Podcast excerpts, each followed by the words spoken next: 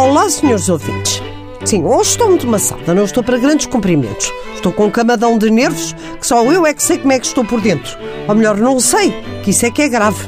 Fazem-me espessas greves em geral, mas faz mais espessa a greve dos médicos em particular. Eu explico.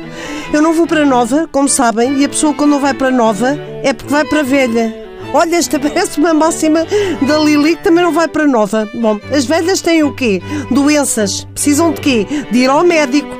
Ai, senhora Dona, porque é que não vai ao médico de família? Eu conto. Eu estive anos sem médico de família, agora tenho uma médica de família, que nunca está porque tem sempre a família doente. Ou há de ser o filho, ou há de ser o marido, ou há de ser a mãe, portanto, nunca aparece. Eu até já pensei viver para a casa da família dela, podia ser que ela me consultasse. Ai, ora, eu que detesto andar nos médicos, o que é que eu fiz?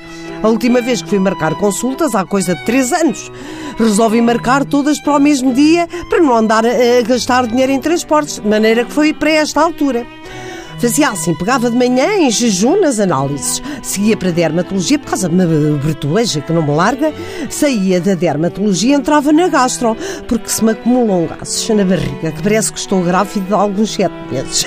Depois almoçava no hospital, gosto muito daquela comida, e a seguir ao almoço avançava para a cardiologia, porque ando com a sensação que tenho o coração maior que a caixa.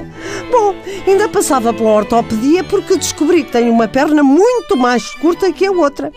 Isto o que eram? Davam umas seis da tarde, ainda me dava tempo para ir ao otorrino para tirar dois quilos de, de cera de cada ouvido e conseguia chegar a casa às oito da noite, a hora de ver o telejornal, comer a minha sopa e dar de comer à minha beiju. Mas não, os doutores fazem greve.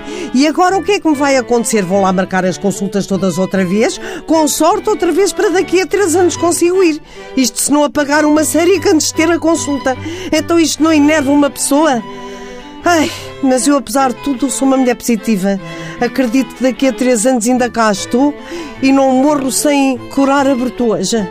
A propósito de Bertueja, as comissões que mandam a fazer esta coisa de, de andar tudo a roubar e ninguém ser preso, mas comichão, comichão de coçar e até fazer sangue, faz-me o caso do Sócrates. Então agora é que os amigos descobrem que ele era um trafulha. Agora?